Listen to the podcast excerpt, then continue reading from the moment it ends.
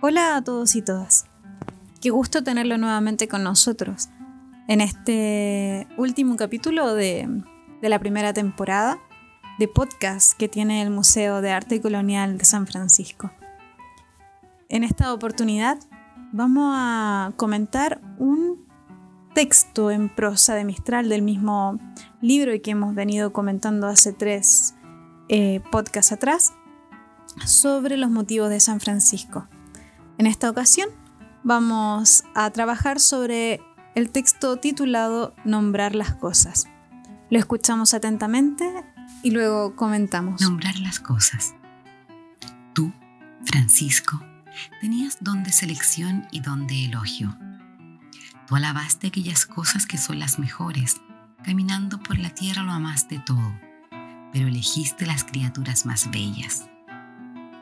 Y además del don del largo amor, que es el más rico de cuanto podemos recibir, te fue dada la gracia de saber nombrarlas donosamente.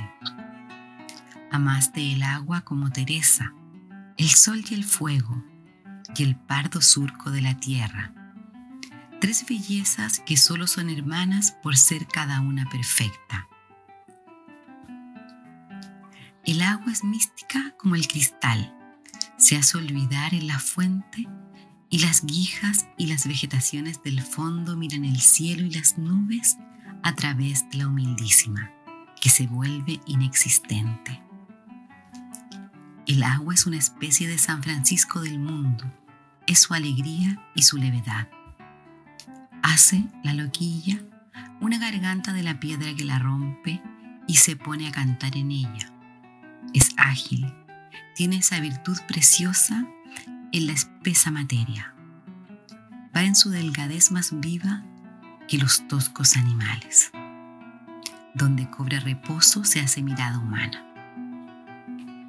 Al sol lo gozaste bien por tu angostito cuerpo. Te traspasaba como a las hojas delgadas. Lo hallabas muy tierno después de la larga humedad de la gruta. Era un poco excesivo, pero con el exceso del vino generoso en tus jornadas largas por los pueblos de la Umbría, te parecía salutífero secando las llagas descubiertas de los leprosos y muy niño cuando en el agua hace lentejitas de oro. Sus pequeñas llamas triscadoras te parecían niños también, saltando en ronda de frenesí. Y como a pocos amantes te fue dado el saber nombrar de precioso nombre a las criaturas. Tu adjetivo es maravilloso, Francisco, llamas robusto al fuego, humilde y casta al agua.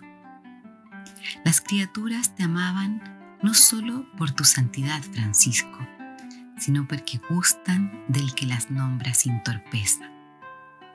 Hábil tú para muchas cosas, para acomodar a un llagado en un banquito sin que sintiese su podre, y para decir a las cosas lo que son, dándoles alegría con la ajustada palabra.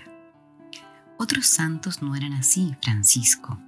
Desdeñaban su lenguaje con sus hermanos inferiores por cuidar solo el del Señor. También era esto parte de tu gallo espíritu y de tu piedad, ni conversando con los surcos del campo eras tosco. Has de enseñarme eso también, Francisco, que es otra forma profunda de dulzura.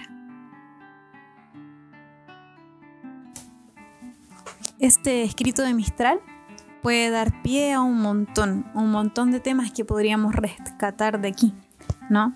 Em, de este texto podríamos hablar sobre el propiamente el nombrar las cosas. ¿Quién es la persona que puede nombrar las cosas? ¿Cómo es este nombrar las cosas? Yo pienso que el ser humano nombra un montón de cosas, partiendo por el nombre, por ejemplo, de los hijos, ¿no? El nombre de las mascotas, pero hay muchos nombres también que ya se nos vienen dados de antes en una tradición, en un lenguaje, en una cultura, en una lengua. Por ejemplo, el nombre propiamente de los animales, el, nombre de las, de las plantas, el nombre de, de las figuras celestes también. También podríamos hablar y detenernos mucho sobre el rol de aquel que puede nombrar las criaturas, ¿no? Podríamos hacer una referencia explícita también al Génesis, ¿no? Dentro de la Biblia, para hacer un análisis comparativo entre este nombrar las cosas que habla Mistral y, el nombrar las cosas que Dios le pide a Adán para nombrar a cada una de las criaturas en el Edén. Y también podríamos hablar sobre la adjetivación, que es la cosa, según yo, más evidente que Mistral resalta que tenía San Francisco de Asís al nombrar las distintas criaturas.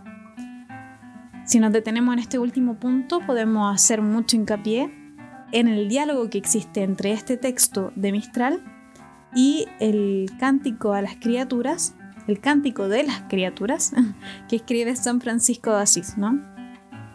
Es precisamente en él donde San Francisco da un montón de adjetivos curiosos también a la noche, al sol, a la tierra, al agua, al fuego, a todos estos sustantivos, a, estas, a todas estas cosas que para nosotros pueden ser obvias, ¿no? Como, como el agua. Que estamos tan acostumbrados a que existe el agua que no nos detenemos en cuáles son las cualidades que tiene este agua. Sin embargo, San Francisco sí se detiene en todas estas características que, que le da al agua o al fuego o a la tierra, ¿no? Cuando habla del agua, por ejemplo, le dice que es humilde y casta, porque es, porque es precisamente transparente, ¿no? Cuando habla del fuego, dice que es robusto y le da cierta relevancia y lo pone todo en círculo en relación al saber que cada una de estas, de estas criaturas es precisamente eso, ¿no? Una criatura, o sea que ha sido creada, que ha sido pensada por Dios para precisamente ser alabado, precisamente para poder reconocer en ellas al Creador. Es interesante este diálogo que, establece Mistral con San Francisco de Asís, precisamente en este texto de eh, cántico a las criaturas y del nombrar las cosas. También resulta bastante interesante en verdad el texto entero que escribe Mistral, porque Mistral se relaciona con el lenguaje y con la lengua en verdad de una forma muy particular. Ella piensa siempre de que el vocabulario es una riqueza, ¿no? Y que el ser humano tiene que relacionarse con esta lengua, porque su madre, porque es la madre del diálogo, del encuentro con las personas, del encuentro con las cosas.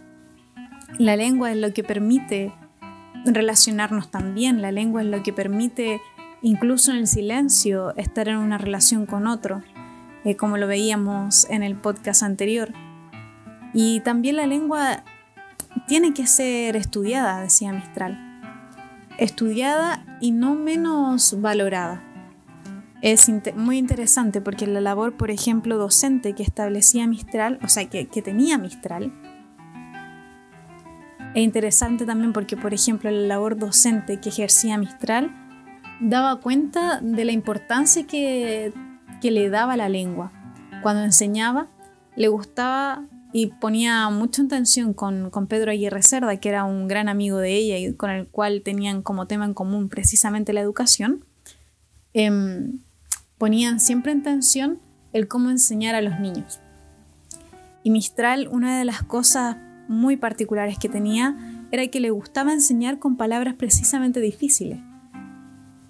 Era que le gustaba enseñar precisamente.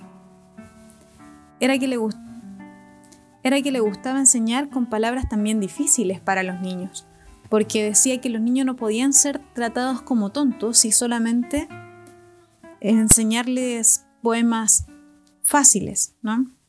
Ella decía que, por ejemplo, el mi mamá me mima, eh, si bien les podía enseñar a los niños con, ese, con esa frase, se les podía enseñar eh, las letras, era mucho más interesante y era mucho más fructífero para los mismos estudiantes enseñarles ya con palabras complejas que pudieran adquirir dentro de su vocabulario. Era muy interesante esta, esta metodología que ocupaba Mistral a la hora de enseñar. A la hora de enseñar. Y una, otra, otro dato también que podríamos hablar aquí de Mistral era que era una mujer que sufría un montón precisamente porque decía que el lenguaje no daba abasto para poder expresar todo lo que ella, ella quería expresar, ¿no?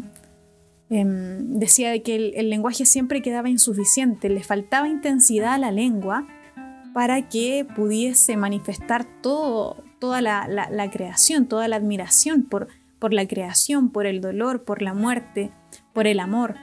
Como no era suficiente, decía Mistral, no era suficiente em, unas pocas palabras o muchas palabras para poder describir todas las emociones que el ser humano estaba hecho para sentir.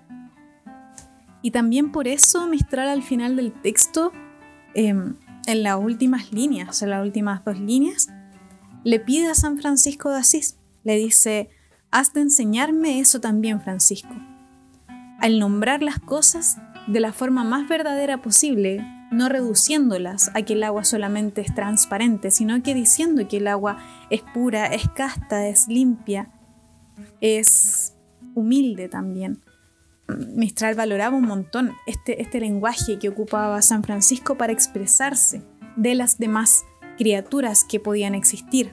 Y es precisamente ese lenguaje el que Mistral también le pide a San Francisco que le enseñe, porque decía que nombrar verdaderamente las cosas por su verdadero valor era una forma, era una de las formas más profundas de amarlas, de, de mirarlas con dulzura.